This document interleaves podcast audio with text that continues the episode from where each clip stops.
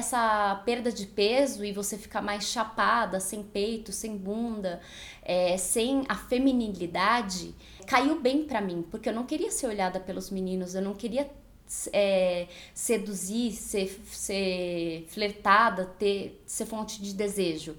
E foi justamente isso que fez com que eu fosse emagrecendo, emagrecendo, emagrecendo.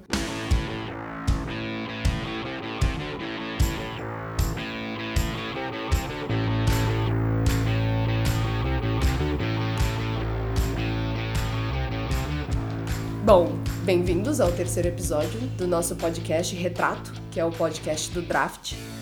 É, hoje, nesse, nesse podcast em que a gente fala de que é um podcast de gente falando com gente sobre coisas de gente, quem está à minha frente é a Dani Rosolém, que é editora do Draft também, minha colega de trabalho, embora a gente trabalhe em ambientes separados.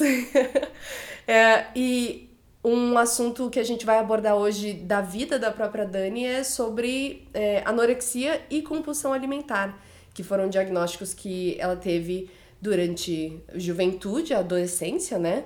E ela está prestes a lançar um livro. A gente está gravando esse podcast no fim de maio e no início de junho ela vai lançar um livro dela com uma série de poesias sobre essa trajetória. Eu li o livro da Dani. Dani, seja bem-vinda. Obrigada, Rafa. É, eu li o seu livro é, ontem, antes de vir para cá, para sua casa, pra gente conversar. E eu mandei uma mensagem pra Dani. Eu falei, eu acho que eu vou chorar. e eu quis chorar mais ainda. Sério mesmo? Porque foi, para mim foi, foi muito. É, a gente estava conversando antes de começar essa gravação sobre como a vulnerabilidade e essa exposição de algo que é tão, tão interno e às vezes é uma dor tão invisível, a não ser pelo próprio corpo e como o corpo muda, mas a dor é uma coisa tão difícil de explicar. E a forma como você fez isso tão, assim, foi um soco no estômago atrás do outro, né, com várias poesias. E para mim foi é, foi um, uma digestão, assim, de até falando, nossa, eu nem pensei em fazer esse trocadilho, mas digerir isso foi. É, eu levei alguns minutos, assim, porque é, é o grande poder que existe nessas histórias que a gente está reunindo nesse podcast, de humanizar as pessoas com quem a gente fala, que a gente pode às vezes colocar em um pedestal, ou um colega de trabalho que a gente enxerga com lentes que não são muito verdadeiras. E eu, e e eu queria muito que você começasse falando comigo sobre primeiro por que escrever esse livro, de onde que surgiu isso, e aí a gente começa a falar de como ele é montado. Eu inclusive separei alguns poemas que eu queria falar com você a respeito, então pode começar. Bacana. Esse livro, ele surgiu durante um curso de publicações independentes artesanais. E aí a proposta era fazer um panfletinho assim de umas oito páginas é, e eu tinha que selecionar um tema. E aí eu pensei, nossa, eu tenho várias poesias, porque eu escrevo desde os 12 anos. E eu, nossa, eu queria aproveitar o que eu já tinha feito e queria escolher um tema hum, que fosse impactante, mas ao mesmo tempo a maioria dos poemas que eu tenho é de amor. Aí eu falei, ah, não. Aí eu pensei em pegar alguma coisa mais feminista, mas eu pensei, poxa, não é exatamente isso que eu quero. Aí eu pensei, por que não pegar um tema transformador, que doa, mas ao mesmo tempo seja significante? E eu, é, eu tinha alguns poemas sobre a minha fase de anorexia e compulsão, mas eram poucos. E aí eu comecei a criar um ou outro a mais para complementar, e como eram oito, é, não era muita coisa. E comecei também a desenhar é, coisas no, no próprio celular. E fiz esse livretinho que se chamava Regime de Magreza, de reger-se, né? E fiz. E daí fiquei pensando muito sobre essa história depois que fiz esse curso e de, de repente eu tive uma catarse. Comecei a fazer um monte de poemas sobre essa fase, rememorando tudo que eu tinha passado. E foi meio que terapêutico. E a partir daí eu falei: ah, por que não publicar um livro sobre todo esse período que eu já vivi, porque eu acho que é um pouco tabu esse tema, as pessoas elas não falam muito sobre isso. Na época em que eu estava doente, eu não tive acesso a muita literatura sobre isso. O que tinham eram coisas técnicas ou eram meninas é, se autodestruindo e ajudando outras meninas a se autodestruir. Então tinham blogs de anoréxicas e, bu e bulímicas falando para outras meninas, ó, oh, faça isso para emagrecer, faça isso para vomitar, que elas se chamavam até as anoréxicas de Anas e as bulímicas de Mias. Então, tanto que nesse livro eu até dedico as Anas e as Mias, e é lógico a outras pessoas importantes das, da minha vida, porque o intuito é que elas não precisem passar por esse sofrimento, que elas vejam alguém que já passou e que, que se identifiquem com isso e, e de repente percebam: não, eu não preciso passar por isso também. Ou talvez para pais dessas meninas. É, entenderem o que elas estão passando e médicos também entenderem que talvez não é só na base do remédio, que compreendam que está passando por dentro ali daquele coração, daquele corpo e não só que não é só a comida que que tá ali provocando alguma dor. E quando eu falo meninas, só para frisar, é porque a maioria dos, dos pacientes é mulher, mas também tem homens que, que acabam tendo transtornos alimentares. E aí, Rafa, só um adendo que é, eu falei, né, que eu comecei esse projeto num curso de é, livro artesanal como regime de magreza, mas quando eu decidi publicar, como eu acrescentei a compulsão alimentar, é, que foi depois da anorexia, né, depois de um período muito grande de privação, eu, eu fui o extremo oposto e comecei a, a comer demais. Então, dos 55 que eu tinha na época da anorexia, eu comecei a perder e fui para 38, e dos 38 eu voltei aos 55 comendo loucamente, né? E aí, como antes o livro original era Regime de Magreza, eu só falava da anorexia, quando eu passei a falar da compulsão também, aí o nome do livro mudou. Ele se chama é, Incabível, para tratar dos dois assuntos e também de bulimia, é, para é, abarcar todos os transtornos alimentares. Sim, é, e eu, eu gostei muito dessa palavra porque desde o começo no livro da Dani tem o, o índice e o, as poesias se dividem de acordo com o momento pelo qual você está passando, né? Então, tem ali dos 55 aos 50 quilos. Aí do, depois tem dos 50 acho que aos 47, depois dos 47 aos 38 e depois uma curva para cima dos 38 aos 55 em uma guinada só e depois a estabilização nos 55 quilos, né? Sim. E, e isso, assim, é, acho que é isso que aconteceu, que você puxa a gente pela mão em cada etapa desse, desse processo que você vai vivendo de autodestruição que primeiro começa lá em cima e vai lá para baixo, depois sobe muito repentinamente. E é quase como se a gente tivesse acompanhando pensando o que, que eu posso fazer para de alguma maneira diminuir isso ou parar isso de acontecer. E por isso que eu acho que muito bonito que a última parte dele é só 55 quilos, que não é estou indo de um lugar a outro, é tipo, eu estou bem onde eu estou agora. Sim, esse último capítulo é realmente para mostrar como eu lido hoje em dia com o peso que eu tenho. Então, assim, não é fácil, é, é uma luta diária de tentar aceitar o meu próprio corpo e aceitar o meu próprio peso e, e mostrando, assim, que tem dias que eu acordo mais decepcionada, assim, tem dias que eu acordo me amando. É, e é lidando com esse peso todos os dias. E, e sim, feliz e, e, não doente e tentando não brigar com a balança. E não, e não me pesando todos os dias, como eu costumava fazer quando eu me considerava. Quando eu estava doente. Entendi. E com quantos anos você percebeu que tinha alguma coisa errada? Então, é, eu até falo que eu acho que eu tomo mais consciência de que eu estava doente hoje, escrevendo sobre o assunto. Mas eu comecei a. Meus pais agiram muito rapidamente na época, eu tinha 14 anos. É, e isso é, perdurou talvez até os meus 17, por aí, porque teve a fase da compulsão, mas da anorexia mesmo foi até uns 15, 16.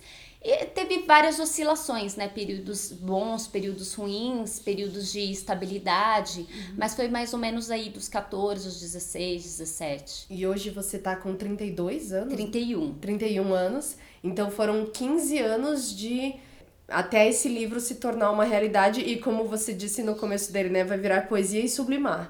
Sim. Foi, um, foi esse tempo que você sente que você levou para chegar nessa nesse nível de conforto para se abrir para falar ou é algo que você nunca sentiu que seria um problema falar a respeito? Então, eu nunca tive problema de falar a respeito, até eu acho que as pessoas falam: "Nossa, você tá sendo muito corajosa de falar disso".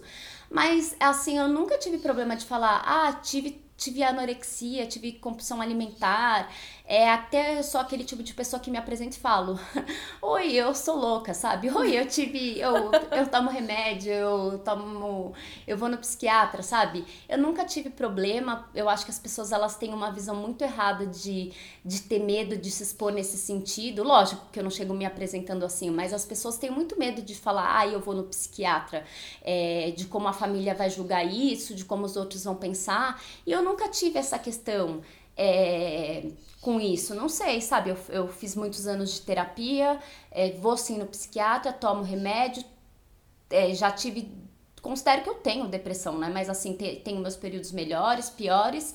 E não sei, eu acho isso, tudo isso tão normal. E, as, e tem muita gente que tenta abafar. Eu não tenho vergonha disso. Todo mundo tem seus problemas, né? É, e e tem que lidar com isso, que meus pais costumam dizer, né? Quando eu fico meio assim, ah, eu tenho que tomar remédio sempre.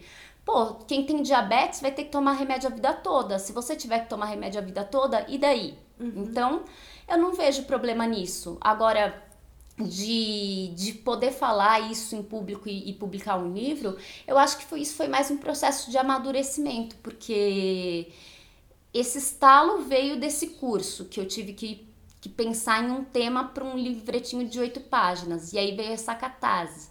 Então acho que foi mais um processo de amadurecimento mesmo para colocar no papel. Mas de falar, eu nunca tive problemas mesmo. Tanto que se eu encontrava uma oportunidade de falar disso e de auxiliar outra pessoa que eu percebia que estava passando por um momento parecido, eu não tinha papas na língua de falar. Uhum. Ontem mesmo você me falou que você deu uma entrevista sobre. Você foi falar com um grupo é, de profissionais de saúde também, né, sobre isso. É, ontem eu participei de uma palestra numa escola de psicanálise, é, que foi muito interessante porque duas psicanalistas que têm anorexia é, estavam dando uma palestra sobre transtornos alimentares e aí eu dei um depoimento lá e foi muito bacana compartilhar com pessoas que estão estudando o tema e, e curiosas em entender e, e a gente compartilhando lá, o, o, o, gente que entende do tema pelo viés é, teórico e ao mesmo tempo que vive ou viveu esse drama, sabe? É, foi enriquecedor. Que lindo, Dani, que legal. Eu queria falar muito com você de alguns dos poemas que é, mais mexeram comigo e eu queria que você me, me situasse, assim, de. me trouxesse para dentro da sua cabeça mesmo, porque eu acho que esse foi o grande poder do seu livro e dessa. É, dessa noção de ter propriedade diante da própria história, tomar as rédeas da própria narrativa. Eu acho que isso que é muito muito bonito que tornar isso um objeto, né, um livro, eu acho que é a, a, a forma de, de denotar isso, assim, de mostrar isso para o mundo. Mas eu queria que você me levasse para dentro da sua cabeça em alguns desses poemas. E acho que a gente pode fazer essa progressão. Assim, eu tentei selecionar pelo menos um de cada uma dessas etapas dos capítulos do seu, do seu livro. Uhum. Algumas eu selecionei mais de um porque eu achei muito impressionante, muito forte. Então eu queria começar com um que era logo no começo do seu livro que você fala: "Eu só queria me encaixar não em um padrão, apenas dentro de mim". Me fala como que isso, como que esse pensamento apareceu na sua cabeça e se você se lembra de se sentir assim na adolescência, como que foi isso? Então, eu acho que isso é mais a questão da anorexia pegando em mim, né? É, relembrando, porque, assim, quando você é, tá lá magro, magra, magra, magra, e as pessoas falam, meu, mas você tá muito magra, você tá bem, por que, que você se acha gorda? E, e você tá se olhando no espelho e não vê aquilo. E aí as pessoas falam, não, você tá bem, e você não se sente bem, você que tem que se sentir bem. É aquela coisa de autoestima que a minha é baixa. As pessoas falam assim: "Ah, mas você tá bonita, você é bonita, não sei o quê". Eu não queria que as pessoas dissessem isso, eu queria eu me sentir assim. Então é toda essa questão de eu não queria me encaixar em um padrão de beleza é, de, de mídia, de modelo, de alguma coisa. Eu queria eu estar tá bem comigo mesma. Isso eu não tava na época, né? Uhum. Então, assim eu falei até da autoestima, agora minha autoestima é bem melhor mas sempre tem esses períodos de oscilação. Então, não adianta alguém chegar e falar para mim: "Nossa, você é bonita". Eu que tenho que me sentir, sabe? É assim, eu comigo mesma, dane-se os outros, sabe? Assim, lógico, é importante a opinião dos outros. É, mas assim, primeiro eu. Primeiro eu comigo mesma. E você precisa acreditar nisso dentro de você. Sim, né? primeiro eu preciso me amar. É, primeiro eu tenho que acreditar em mim. É, e depois a opinião dos outros. É isso que eu quero dizer com esse poema. Entendi. É, uma já na segunda parte tem um, um poema que você já fala de quando você vai ao médico e os seus pais te levaram lá e é, isso me eu senti assim um rancor da situação onde você estava que eu queria que você falasse sobre isso também que você diz aqui é, o médico disse que eu ainda não estava doente meus pais podiam se tranquilizar Prometi a mim mesma voltar 10 quilos mais magra na próxima sessão e rasgar seu diploma de doutor. Eu fiquei até arrepiada lendo isso agora, aconteceu de novo. Porque eu, eu queria entender, assim, se você se lembra desse cenário de quando você sentiu isso e por que que existe esse sentimento que é quase uma frustração, assim. Sim.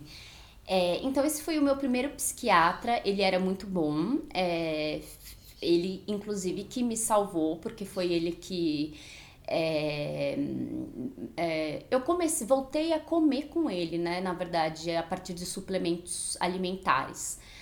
Mas o que acontece é que a primeira vez que eu fui lá, ele realmente não me deu um diagnóstico de transtornos alimentares. E eu fiquei meio frustrada porque a anorexia tem um, um viés de competição muito forte. Então, as, as meninas que têm anorexia, normalmente elas são muito competitivas. E aquilo lá me frustrou do tipo, ah, você acha que eu não posso chegar a, a, menos peso do que eu tenho? Então você vai ver. Da próxima vez que eu voltar aqui, eu vou estar tá mais magra. É tipo essa coisa de competição que pesa muito na anorexia. Então, as, é... Então é isso, as meninas querem ficar cada vez mais magras e se elas se elas se conhecem e se elas é tem um, padrão para se comparar, elas vão querer ser mais magras umas que as outras.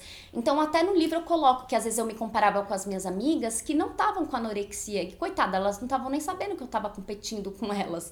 E isso é horroroso, mas elas sempre estavam lá me dando apoio e, e, graças a elas eu tô aqui também, porque se não fossem minhas amigas para me levantar a, é, e falar, não, segue em frente, bem, você é normal, a gente te ama. É, eu não estaria aqui e mesmo assim eu tinha as minhas doideiras de me comparar com elas que estavam saudáveis e que e que estavam comendo e eu lá, hum, não tô comendo. Hum, eu sou a vencedora porque eu não tô comendo. Eu tô ganhando. Eu tô ganhando o jogo. Que jogo? Uhum. É Era isso. um jogo. E isso. Onde que essas competições aconteciam? Assim, eram blogs? Eram conversas que se tinham Não, eram mentais, eram competições. Assim, isso que eu falo das meninas é Sim. é mais assim, é uma, é uma coisa que as anorexicas têm na cabeça. Elas são muito competitivas, entendeu? Então, eu não sei pensamento de cada uma, mas eu sei que isso é um padrão que existe em quem tem transtorno alimentar, é, anorexia, de muita competição. Então eu tinha isso, sabe? Ah, eu quero ser mais magra que, que isso. Então tá, então já que eu não tenho de, eu não tô tão magra para ter transtorno alimentar, da próxima vez que eu chegar na consulta aqui, você vai me diagnosticar com anorexia, uhum. já que você tá dizendo que meus pais não precisam se preocupar agora. Da próxima vez ou você rasga esse seu diploma de médico. É uhum, é isso. Entendi. É, e acho que eu, é, fazendo até algumas pesquisas para falar com você, eu vi que existem sites mesmo, às vezes portais e lugares escondidos onde algumas dessas meninas conversam entre elas, em que elas veem celebridades que se recuperam muito rapidamente da gravidez e aparecem em público muito magras novamente. E elas são tidas como deusas, assim, por Sim. essas meninas. Fala, nossa, é, olha só, tá vendo? É assim que tem que ser, É. de alguma maneira, né? Isso é muito preocupante e a, a verdade é que, assim, esses sites que eu falei que existiam, na época eu, eu nunca cheguei a consultar, mas assim, porque na verdade eu fiquei sabendo através dos meus médicos que existiam esses sites, porque eles tinham muito medo que eu acessasse. E na verdade, eu, lógico que eu cheguei a dar uma espiada no sentido de imagens, é, mas eu ficava aterrorizada, na verdade, quando eu via aquelas imagens, porque eu não queria que meus ossos ficassem expostos, é, ficassem. Eu achava aquilo feio, e na verdade, meus padrões de beleza. é, de muitas amigas que eu considerava maravilhosas não eram é, esqueléticas. Então era totalmente uma ambiguidade, porque eu estava lá esquelética, feia, é, com o rosto chupado, é, as costelas aparecendo, mas o meu padrão de beleza era uma amiga minha que tinha muito mais peso do que eu, sabe? Então isso é uma coisa de louco, né? É, e que vai entender, né, a mente humana. É, então, assim, esses sites nunca foram, nunca foram meu alvo, mas eu sei que eles existiam e eles fortaleciam essa competição entre as anoréxicas e as bulímicas de, de querer cada vez perder mais, perder mais. Ontem, até nessa palestra, uma das psicanalistas falou que transtorno alimentar é um flerte entre a vida e a morte, porque você não quer morrer, você quer viver, mas ao mesmo tempo você tá lá o tempo inteiro quase que se suicidando, né? E isso é, é louco. Nossa, que impressionante, sim. Acho que a poesia que mais me tocou de todo o seu livro foi essa que acho que já é na fase do, de quando você vai dos 47 aos 38 quilos. E eu acho que ela resume bem o título do seu livro, que é Incabível, em que você diz: Nem para morrer estava no peso ideal, já imaginava o caixão, uma caixinha de fósforos. Eu, quando eu li isso, eu precisei parar um pouquinho, assim, sabe? Pra, porque foi. é, acho que captou muito bem o título do seu livro mesmo, mas é essa essa distorção mental que acontece assim de que você não se encaixa em nada e, e que não existe nem escapatória na morte, assim. E aí o, quando que você teve esse pensamento e, e como que você chegou nesse poema, assim? Que são três linhas que foram um soco na minha cara. É, então, esse, esse poema, é, um, eu, eu tinha escrito ele de outra forma, e na revisão, um amigo meu que fez uma leitura crítica me ajudou a chegar nesse formato. Eu não sei se tinha colocado uma caixa de fósforo e ele colocou uma caixinha, é, mas ele me ajudou a dar uma, é uma harmonizada, vamos dizer assim, nele, para chegar nesse formato. E eu agradeço muito ele, aliás, é o Eduardo A. A. Almeida, que foi o revisor do meu, do meu livro. E assim, é, é, é aquela sensação de não se encaixar nem quando você tá magra demais, nem quando você tá no peso que você não acredita que você deveria estar. Então eu acho que é isso, eu não, eu não me encaixava em nada. Eu não me sentia bem nem quando eu tava magra demais, porque eu sentia, tô feia. E nem quando eu tava num peso que era o meu peso ideal, que é o peso que eu tenho hoje, que eu coloco aí, 55. Então, assim, é aquela sensação de, poxa, eu não pertenço a esse lugar. Onde eu vou, onde eu vou me enquadrar? Na hora, na hora que eu tô muito mal, que eu tô quase morrendo com 38 quilos, eu não tô bem. Eu não, me, eu não tenho nenhum caixão em que eu caiba, né? É lógico que é uma metáfora, porque né, não é uma caixinha de fósforo, mas enfim. E, e, e quando eu também estaria no meu peso ideal, eu também não me sinto bem. Então, para onde que eu vou, né? Esse mundo não me pertence. É, é mais ou menos essa a, a ideia desse poema. Nossa, sim. É, ele, ele passa exatamente isso. E eu acho que a troca de caixa por caixinha, né, colocar no diminutivo faz isso Sim, mesmo. e foi realmente o toque desse meu amigo que foi especial e que faz parte de um coletivo de literatura, o Discórdia, que eu faço parte e que me ajudou a chegar nesse formato. E como que era, assim, se olhar no espelho e não enxergar a Dani mesmo, não olhar você como você? Como que é isso? Então, eu, eu não entendo muito bem essa questão. Eu acho que isso é uma coisa mais para psicanálise responder da distorção, porque realmente eu não entendo como eu estava tão magra e não conseguia me ver assim, sabe? Porque é tão óbvio que, poxa, com 38 quilos você tá abatida, você tá mal, com 40, com 45, dentro da minha estrutura física, eu não estava bem. Então, como que eu não me enxergava assim? Assim, provavelmente eu, eu não queria me ver. Então, eu estava me negando, né? Eu estava simplesmente não me dando oportunidades ali, né? Me castigando, é... porque é... eu até contei isso ontem na palestra que eu participei, que é assim, é, eu, depois de muitos anos de terapia, entendi que eu desenvolvi esse problema porque eu tinha muito medo de ser vista como mulher. Isso foi a partir dos 14 anos, né, que a, a gente começa a perder, assim, um, aquela coisa da menina e virar mais mulher e receber mais olhares e aquilo me incomodava muito. Essa perda de peso e você ficar mais chapada, sem peito, sem bunda, é, sem a feminilidade, caiu bem para mim, porque eu não queria ser olhada pelos meninos, eu não queria seduzir, ser, ser flertada, ter, ser fonte de desejo. E foi justamente isso que fez com que eu eu fosse emagrecendo, emagrecendo, emagrecendo. Até que, assim, depois de muito conversar com minha, psicóloga, meu psiquiatra, eu entendi que, pô, normal, eu posso virar uma mulher, eu posso continuar sendo filha dos meus pais, é, continuar tendo minha mamãe, meu papai e sendo querida e, e, e tendo, sendo mulher e crescer, sabe? É simplesmente isso, meio que uma síndrome do Peter Pan, sabe? Sabe? E, é, e aí foi que as coisas foram melhorando. Tudo bem que eu caí depois na compulsão alimentar, né? Só que como eu já estava muito magra, isso não implicou em eu, em eu virar obesa ou ter algum tipo de problema mais sério. É, e isso foi controlado também com remédios. Então, aí eu cheguei no meu, no meu peso que eu devia ter. Mas, assim, é, quando alguém fala, nossa, mas ela teve é, compulsão, virou obesa, ou tá, ela chegou nos 55 que ela já teve, mas talvez você tenha aí algum poema da fase da compulsão, foi muito sofrido para mim, porque você imagina que você ter, você controlar muito a comida e depois você ter o total descontrole e comer tipo uma pizza inteira, um bolo inteiro, os seus pais terem que trancar a porta da cozinha para você não entrar e invadir a cozinha à noite para comer escondido.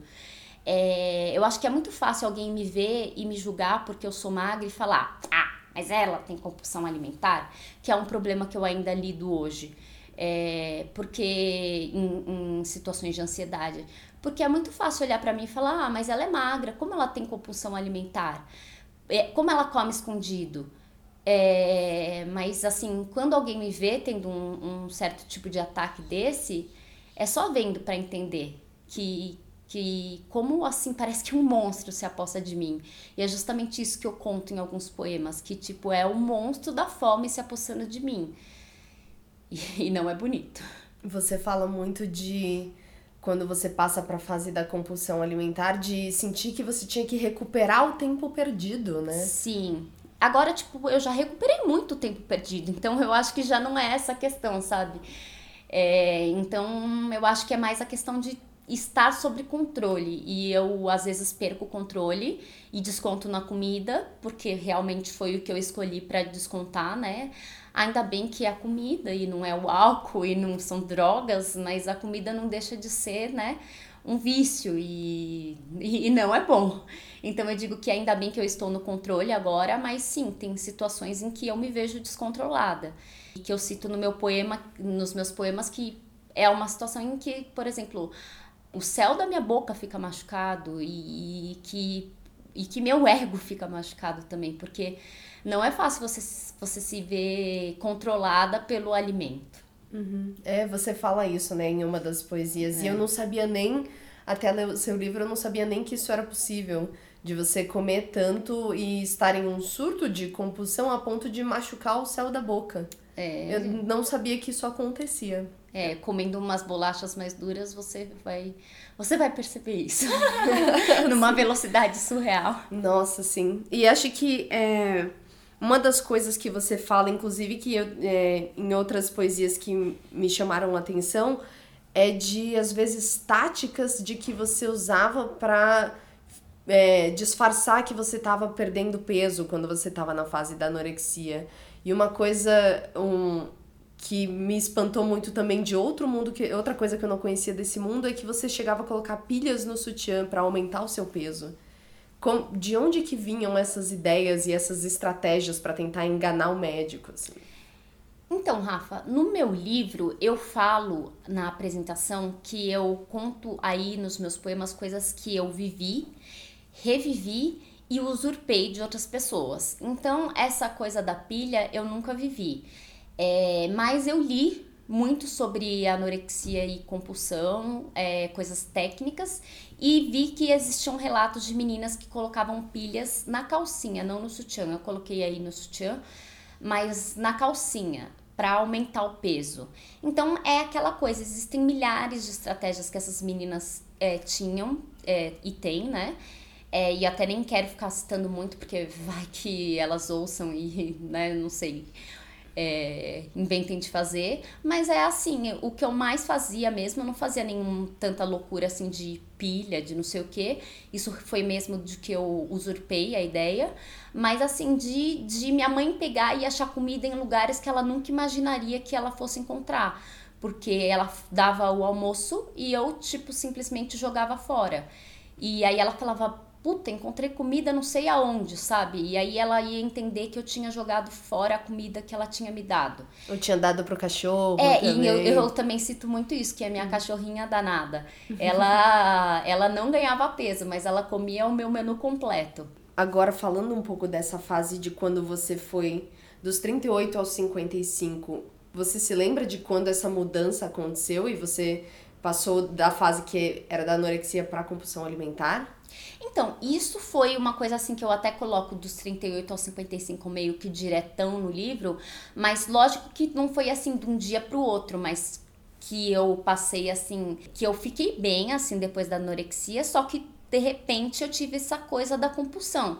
Então, assim, foi tudo gradual. Então, lógico que eu não fui do 38 ao 55 do dia pro outro. Mas comecei sim a ganhar muito peso do nada, porque eu comecei, não do nada, mas porque eu comecei a comer a valer, né? Um, um bolo inteiro, uma pizza inteira e tal. Só que, lógico que isso não se refletiu de uma maneira estranha no meu corpo. É, por exemplo, eu não virei obesa, é isso que eu digo, porque eu simplesmente recuperei o peso que eu tinha perdido. Então vamos por assim, que eu já estava melhorando da anorexia, então eu já estava com peso melhor, porque eu tinha voltado a comer, e daí depois eu fui é, tendo esses ataques e, e, e ganhando peso, mas nunca cheguei a, a ficar obesa ou ficar é, fora de forma, porque eu simplesmente ganhei mais do que aquilo que eu tinha perdido. Então eu fui recuperando, recuperando, recuperando. Mas aquilo era desesperador, entendeu? Então eu sempre, é, até às vezes eu passava dos 55, lógico, já cheguei a passar, mas nada que fosse muito notável. Então às vezes eu tava um pouquinho mais rechonchuda é, em alguns momentos, perto do que eu tô acostumada a, a estar. É, mas nada era muito notável para as pessoas. Né? Ninguém sabia, fora as pessoas que eram muito íntimas minhas, que, que eu tinha esse problema e que meus pais chegavam a, a, a trancar a cozinha para evitar que à noite eu, eu fizesse um ataque, entendeu? É isso. Falando agora dessa parte da estabilização nos 55 quilos, é, me fala da importância de, de chegar nesse. De, primeiro de colocar esses números, né? Que uhum. a gente Acho que é uma coisa que intimida todas as mulheres, subir na balança, acho que todas nós já sentimos Sim. esse receio de, enfim, achar que você ganhou um peso é, que de alguma maneira ele vai ditar muito do seu valor. Então acho que primeiro me fala da importância de colocar esses capítulos em números para definir essa trajetória e da importância desse capítulo final dos 55 quilos, porque você vai ter passado já por questões de muita fragilidade, de falar sobre como isso era algo que era sedutor para você também, Sim. ser vista como essa pessoa frágil que precisava ser protegida. Mas é, depois de passar por esse processo todo né, turbulento e entender o porquê dele, por que que falar desses números e dessa chegada nessa estabilidade foi importante? Então, eu acho que dividir o, capi o livro em capítulos por números foi importante para eu meio que entender, eu mesma entender o meu processo de perda de peso. É, e talvez ele não tenha sido exatamente dessa forma que eu coloquei, né? É, mas foi mais ou menos assim.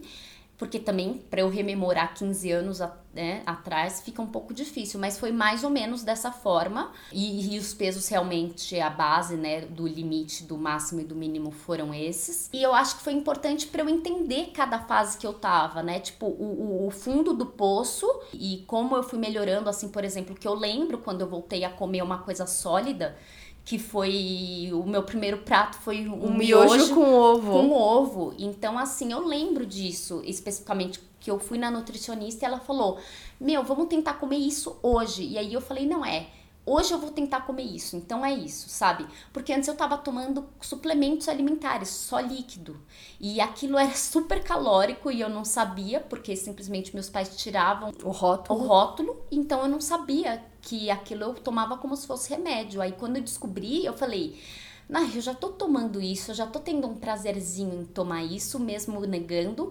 Meu, melhor eu tomar comida que eu acho que vai ser até menos calórica que isso, né? Então, assim, eu lembro exatamente dos momentos e foi assim que eu quis dividir, relembrando as coisas que eu passei. Agora, o peso atual eu achei importante colocar, porque assim, eu lidando com o que eu com o que eu tenho hoje, né? E com, e, e com a realidade. Mas assim, se eu disser, eu não me peso mais sempre. Então eu não sei exatamente se hoje eu tô com 55, se eu tô com menos ou se eu tô com mais. Mas é assim, é o peso que normalmente eu tento estar.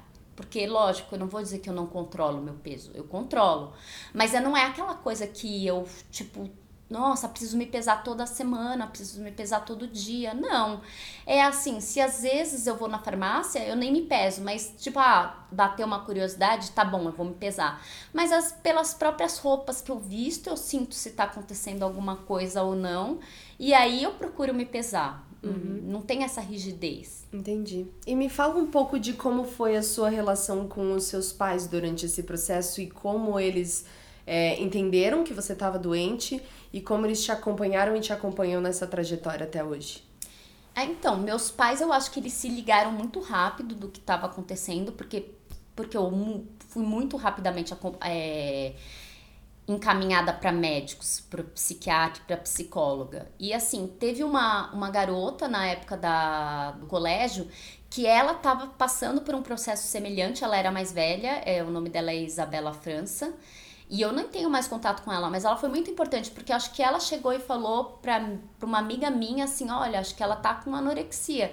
E acho que, não sei se essa amiga chegou nos meus pais, ou essa amiga falou para amigas minhas mais próximas, e, e as mães é, das minhas amigas falaram para os meus pais, porque era sempre era um grupo muito de amigas muito próximas, os pais eram muito próximos, então foi isso, foi tudo muito acolhedor. E aí meus pais correram atrás e, e sempre, nossa, me deram super apoio, a minha família toda, não só meus pais, e sempre tiveram muito presentes comigo. Agora, dessa questão do livro, eles não leram o livro e eu não quis que eles le lessem antes. Então eles vão, eles vão ver agora no lançamento, vão ter contato com isso agora. Lógico, eles já leram um outro poema que foi divulgado é, pela própria editora e também alguns posts que eu faço de divulgação, mas eles vão ter contato com isso agora.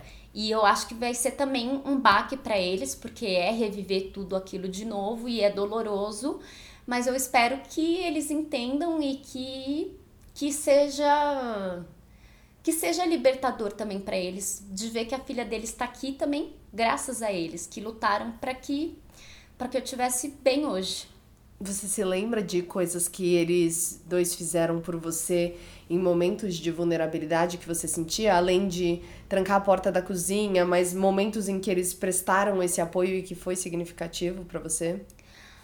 Ai, olha, agora falando assim, de bate-pronto, eu não consigo me lembrar de muitas coisas, mas em todos os momentos meus pais estiveram, assim, lá, dando apoio de, de de me levar na psicóloga, de me levar no psiquiatra, de comprar os remédios que eram caríssimos, né? De, de comprar os suplementos. Desde, acho que até essa coisa que eu fico meio brava deles terem tirado o rótulo da, é, do suplemento para que eu acreditasse que era um remédio, porque como eu tava com o paladar já até meio zoado, porque de tanto que eu não comia, eu não sentia o gosto, né? Assim, mais tão das coisas. E aquele shake era de baunilha. Então, na verdade, era um gosto tão artificial que eu acreditava que era um xarope, um remédio. Talvez isso até eu culpo eles, pô, vocês tiraram o rótulo e me enganaram, mas foi uma coisa que eles fizeram por amor. E agora falando, eu lembrei de outra coisa. Eu assistia muito aqueles canais de venda à noite, porque apesar de eu não poder comer, eu adorava fazer doces. E fazia doces para dar. E meus pais aguentavam essa loucura de eu cozinhando milhares de doces, é, revirando a cozinha e para no final eles pensando, nossa, ela vai comer alguma coisa. Não. Eu fazia, deixava lá a cozinha bagunçada, um bolo na mesa, um pão doce, porque eu fazia muito doces, e nada deu comer. E eles lá ali na esperança, né, de que talvez depois que eu fizesse toda aquela bagunça eu fosse comer e nada. Eu cheguei uma época a fazer até petit gâteau e comi não. E assim, eu acho que, coitada, era uma frustração muito grande. E aí cheguei uma época também que eu via à noite aqueles programas noturnos que passavam de vendas de ah, coisas para cozinha assim. Então, ai, essa máquina de fazer waffle e não sei o que. E aí eu cismei que eu queria uma máquina dessas. Aí meus pais compraram. Para quê? Para eu fazer e não comer. Então, gastaram dinheiro à torta e à direito e eu nada de comer. Mas assim, eles fizeram muitos sacrifícios por mim para que eu tivesse aqui hoje, né? E eu só tenho a agradecê-los. Você fala em um dos poemas, né, que a sua herança foi gasta em consultas psiquiátricas e em medicamentos, Sim, né? Sim, é. Tudo que eu tinha direito já foi gasto. Eu não tenho mais herança. Se um dia eu tivesse. É, e, e, acho que uma, uma coisa que você que é muito bonita em uma das poesias, já de quando você fala sobre a estabilização nos seus 55 quilos, é, eu achei quero ler também em voz alta, que é aprendi a não me perder na, mais nas curvas do meu próprio corpo. Eu sei o caminhar. Me fala sobre o caminhar e como é que é esse caminhar hoje para você. Hoje eu sei me olhar no espelho e me entender e, e aceitar a minha própria imagem e tipo, é aquela coisa. Hoje eu caibo dentro de mim, né? Eu, quando eu não tô muito bem, eu trabalho para estar bem. Então, se eu não tô me sentindo muito bonita, eu, eu, eu ainda me sinto com a autoestima um pouco vulnerável, mas aí eu luto para isso. Eu penso assim: ah, hoje eu não tô muito bem, então o que, que eu posso fazer para estar tá bem? Será que é passar um batom? Será que não é na, na no no externo que eu, que eu preciso trabalhar, é no interno. E é lógico, isso é uma luta diária e às vezes tá, às vezes eu não consigo. Mas eu tento, eu tento. E até porque, assim, são muitos, muitos anos de terapia. Então, é, se eu não conseguir resolver mais por mim mesma, não sei o que fazer, né? Então, é questão de sentar e pensar. O que, que eu posso fazer hoje para me sentir melhor? Você fala muito de, da força que amigos e pessoas próximas te deram durante todo, todo esse caminhar, né? Que você uhum. vem fazendo até hoje. É, você até fala de uma amiga que, com quem você se abriu e vocês duas choraram juntas e dali nasceu uma amizade. Um dos seus poemas fala Sim. disso, né? É, qual que foi a importância de conversar com quem entendia e como você achou essas pessoas fora também do ambiente médico e de, é, e da família que estava ali te apoiando, as amizades de quem te entendia, como que elas aconteceram e por que que elas foram importantes? Então, na verdade, a maioria das pessoas que eu conversava e que eu me abria, minhas amigas, não tinham passado exatamente por isso, mas eu acredito, até no sentido de que esse livro possa tocar outras pessoas, porque que mulher nunca se viu sendo questionada pelo seu peso ou pela forma que ela devia ter? na sociedade, na mídia, algum padrão é, um padrão imposto de corpo, de até assim, ah, você tem que usar batom, você tem que usar isso, você tem que usar aquilo. E eu nunca fui uma pessoa muito de me maquiar também, fugindo um pouco do, do assunto de peso. Mas assim, que mulher não é questionada pela sociedade de como ela deve se vestir, de que peso ela deve ter, de, como ela deve ser. E assim, eu acho que esse livro cabe nesse sentido também, porque nós mulheres somos muito forçadas a, a, a ser de um jeito, né? E que a gente tá tentando, tá tentando, tá tentando fugir disso. E eu acho que esse livro cabe muito nesse sentido. Então, minhas amigas, elas me entendiam, mesmo não, não estando vivendo essa situação, porque elas também viviam isso de certa forma. E, e elas também conviviam com, essa, com esse dilema do peso. É que toda mulher quer perder 2 quilos, 5 quilos todo dia. É, quer estar tá 5 quilos mais magra, quer estar tá 2 quilos mais magra, né? Assim, talvez hoje não, talvez hoje a gente já tenha mais essa consciência, mas que mulher não pensar, ah, eu podia estar tá 2 quilos mais magra, ai, é, e se compara com outra, sabe? Isso é tão triste, e mas a gente foi educada assim pela mídia, por, por, por pela sociedade e, é, e, e, é isso que a gente tem que quebrar e é isso que eu quero tentar quebrar mas também é difícil para mim que, que tive esse problema e que também estruturei minha cabeça para pensar desse jeito mas que eu quero que poxa minha sobrinha não pense desse jeito que que outras meninas aí que estão para nascer não pensem desse jeito é isso. E quando eu conheço outras é, garotas, que nem eu cito aí, eu fiz uma dedicatória para uma amiga minha que teve também transtorno alimentar, é mais fácil conversar? É, mas ao mesmo tempo é fácil conversar com qualquer mulher sobre isso, porque eu acho que qualquer mulher já sentiu a pressão de ter que se enquadrar em algum estereótipo que não é o que ela deseja ser.